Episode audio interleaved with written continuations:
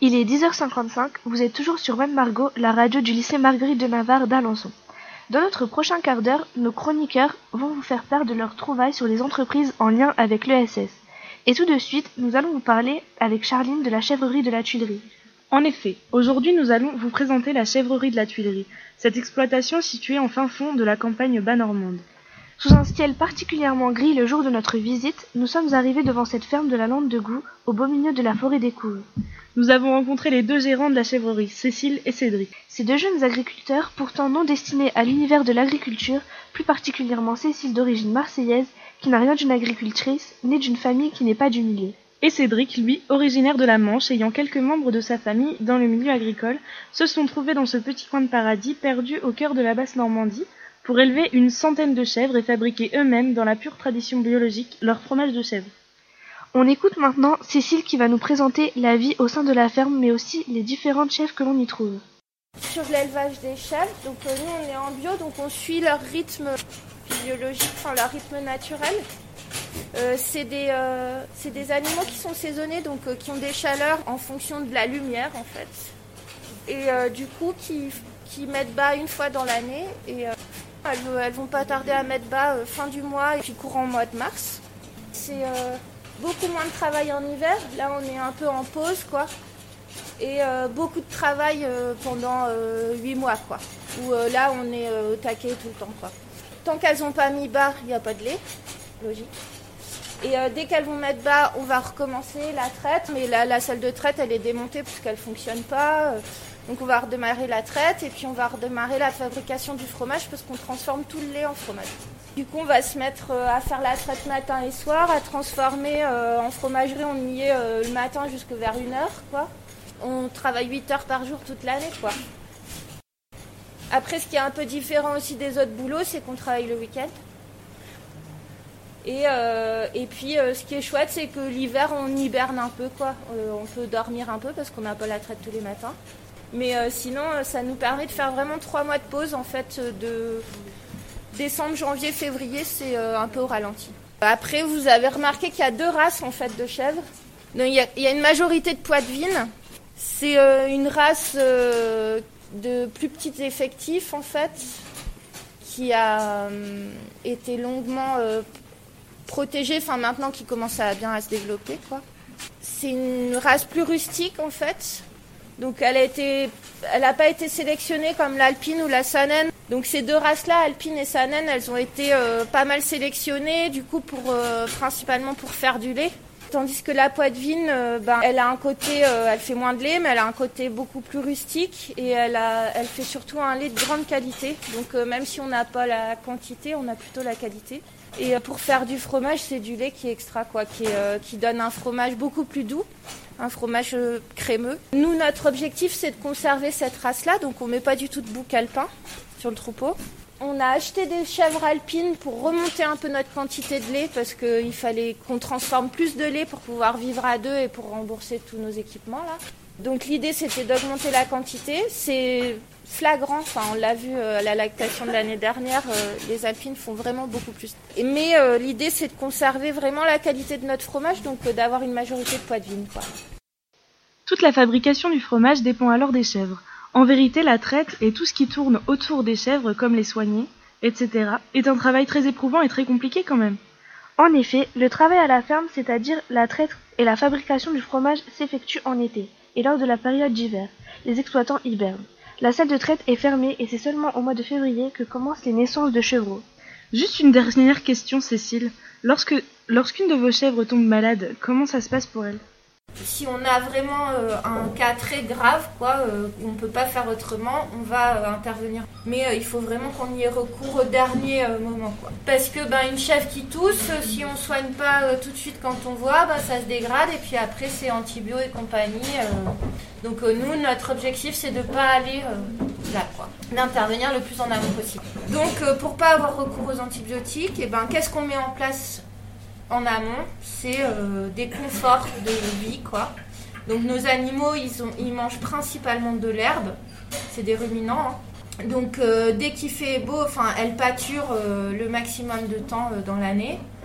là, on les a rentrés assez tard. On a dû les rentrer vers le mois de novembre. Et puis donc là, elles vont rester ben, jusqu'au printemps et puis après au printemps, elles ressortent.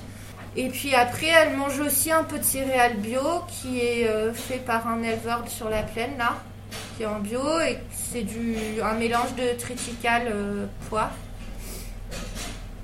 Euh, l'idée, c'est de valoriser au maximum l'herbe et d'avoir euh, le recours au minimum aux intrants, c'est-à-dire euh, aux céréales ou enfin, on appelle ça des, concentrés. Eh bien, on sait maintenant comment élever des chèvres.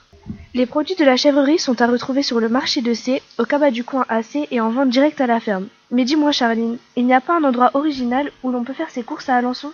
En effet, depuis plusieurs mois, le lycée Maréchal Leclerc a ouvert l'épicerie de vos envies. Corentin, vous nous expliquez de quoi il s'agit? Envie de produits locaux, grâce à l'épicerie de vos envies, c'est possible. Et non, ce n'est pas une publicité, vous êtes bien sur Web Margot. Nous avons rencontré les acteurs de ce projet mené par Madame Lair, professeure au lycée Maréchal Leclerc. Mais quels étaient les objectifs de cette structure? Alors les, producteurs, on les a contactés par téléphone dans un premier temps. On travaille en partenariat avec Orne Terroir, donc, par l'intermédiaire de Monsieur Rose d'Orne Terroir, on a contacté euh, les producteurs de l'Orne. Euh, dans un premier temps par téléphone.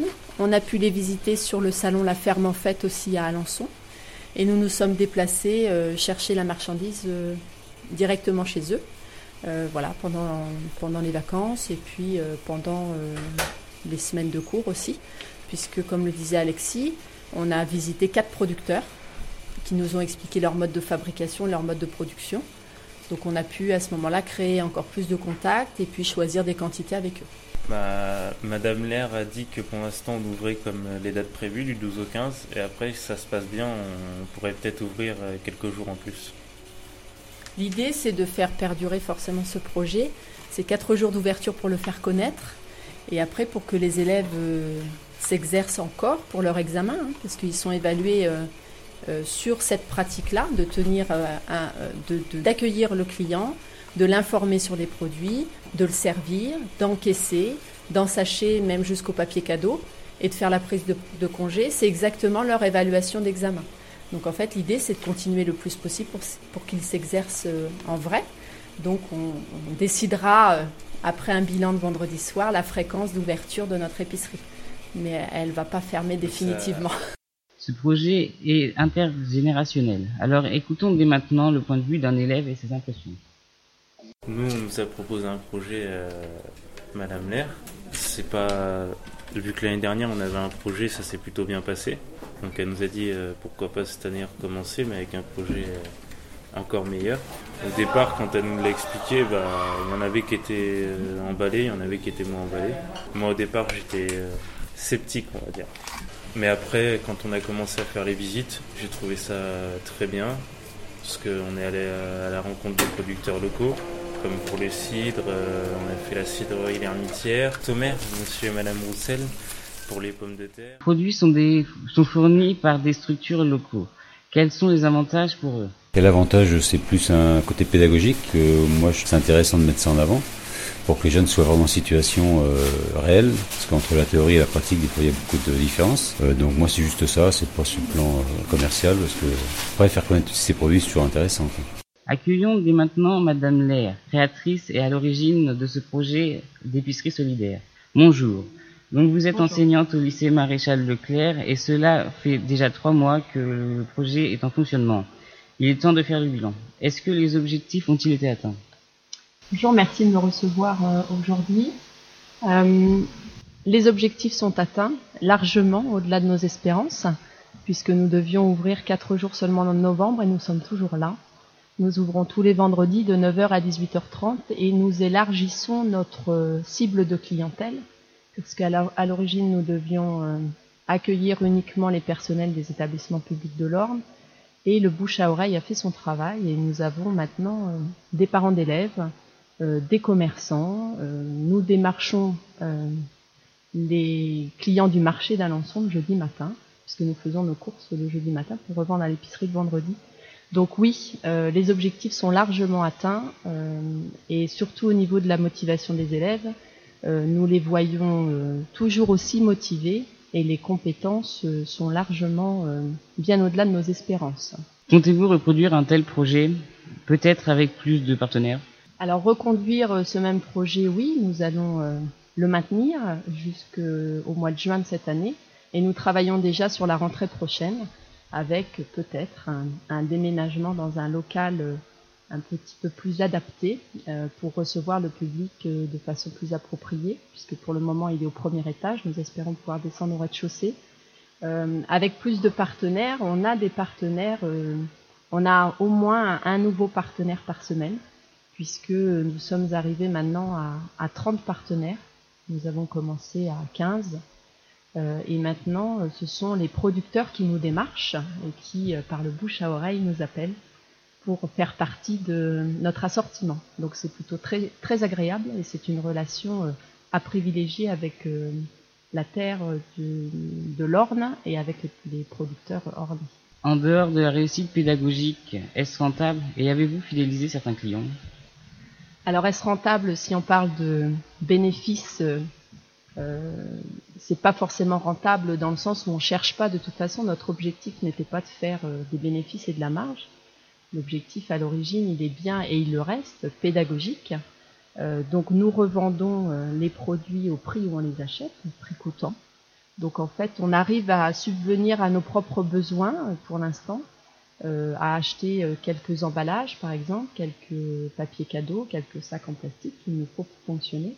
Nous avons ouvert la semaine dernière toute la semaine, du lundi au samedi midi, et donc, euh, à l'occasion de cette semaine, nous avons fait une tombola qui nous a rapporté un petit peu d'argent et cette fois purement bénéfique pour euh, l'épicerie. Donc, nous allons le dépenser en petit matériel. Mais sinon, si on, parle de marge, ce n'est pas rentable pour nous parce que de toute façon, ce n'est pas l'objectif du jeu. Merci pour votre participation à notre émission et à très bientôt dans votre épicerie. Au revoir. Merci pour cette initiative intéressante et tous nos voeux de prospérité à l'équipe de Madame Lair. Savais-tu, Emma, que les jeunes ne sont pas les seuls à s'intéresser à l'ESS La maison de retraite de la Rimblière est tout à fait particulière. Bonjour à tous, nous allons aujourd'hui vous parler d'une maison de retraite pas comme les autres, il s'agit de la Rimblière à Damigny, au nord d'Alençon. Cet établissement s'inscrit résolument dans le cadre de l'ESS à plusieurs titres. Nous allons nous intéresser à, à l'un de ces titres en particulier. La particularité de cet établissement, ses résidents mangent principalement des aliments fournis par des producteurs locaux et bio pour certains. Lors d'une interview, nous avons pu discuter avec des responsables de l'établissement, qui sont M. Delan, le chef cuisinier, M. Machaud, le président de la Rambière, et Mme Thierry, la secrétaire. Nous avons demandé au cuisinier si le fait de travailler des produits locaux rendait son travail plus intéressant. En voici sa réponse. Forcément, parce qu'on a une proximité avec les, producteurs. Donc, euh, nous, on sait comment, comment les, les, produits ont, été fabriqués ou élevés euh, pour ce qui est de la viande en général. Et puis, euh, si, c'est forcément plus intéressant, de, par le fait aussi qu'ici, euh, à la Rimblière, on fait pratiquement tout maison. Tout est fait maison, de, l'entrée au dessert. Les desserts, les pâtisseries, euh, tout est fait maison. Par que, comme je vous disais, quelques surgelés, quelques, quelques boîtes de conserve, mais, c'est vraiment des choses. C'est pas du produit cuisiné, quoi. Il n'y a pas de produit cuisiné. Donc, à ce niveau-là, il n'y a pas de souci, c'est très intéressant. Demandant ensuite à Madame Thierry si les résidents sont satisfaits par la nourriture proposée.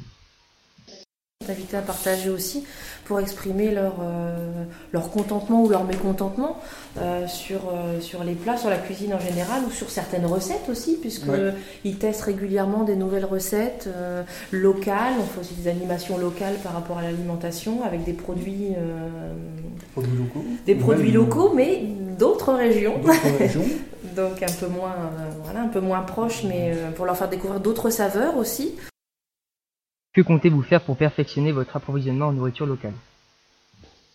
Quand les producteurs viennent nous livrer, ils aiment bien avoir le ressenti des, résidents. Mm-hmm. Savoir s'ils ont aimé. Euh, Je vais même vous donner. Parce que ce sont eux qui, nous livrent. Donc ils sont tout prêts. On discute avec eux, ils veulent savoir ce qu'on a fait, euh, comment on a utilisé la, viande ou les produits. Et puis, euh, de temps en temps, ils ont des petits trucs. Ah il faudrait mieux faire comme ça. Mhm. Comme nous avons pu le constater durant notre interview, le dirigeant de cet établissement et ses employés mettent tout en œuvre pour à la fois assurer le bien-être de ses résidents en leur proposant de la nourriture à la fois saine et locale. Nous les remercions de nous avoir accordé cet entretien et merci à vous, chers auditeurs, de nous avoir écoutés. Merci Dimitri, Enzo et Aurélien de nous avoir fait part de votre explication. Il est 11h12, vous êtes toujours sur Web Margot. Faisons tout de suite une pause musicale avec Touche pas à mon arbre de la chorale Appel d'air.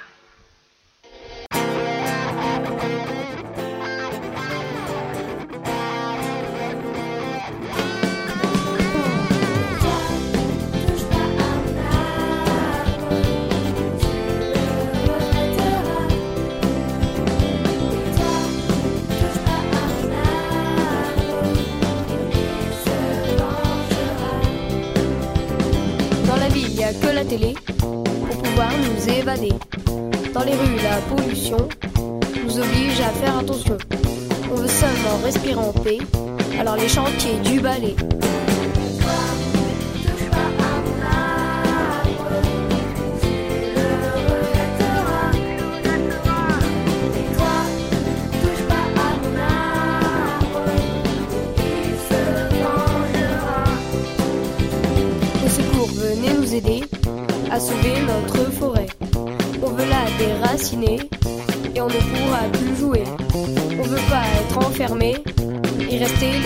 La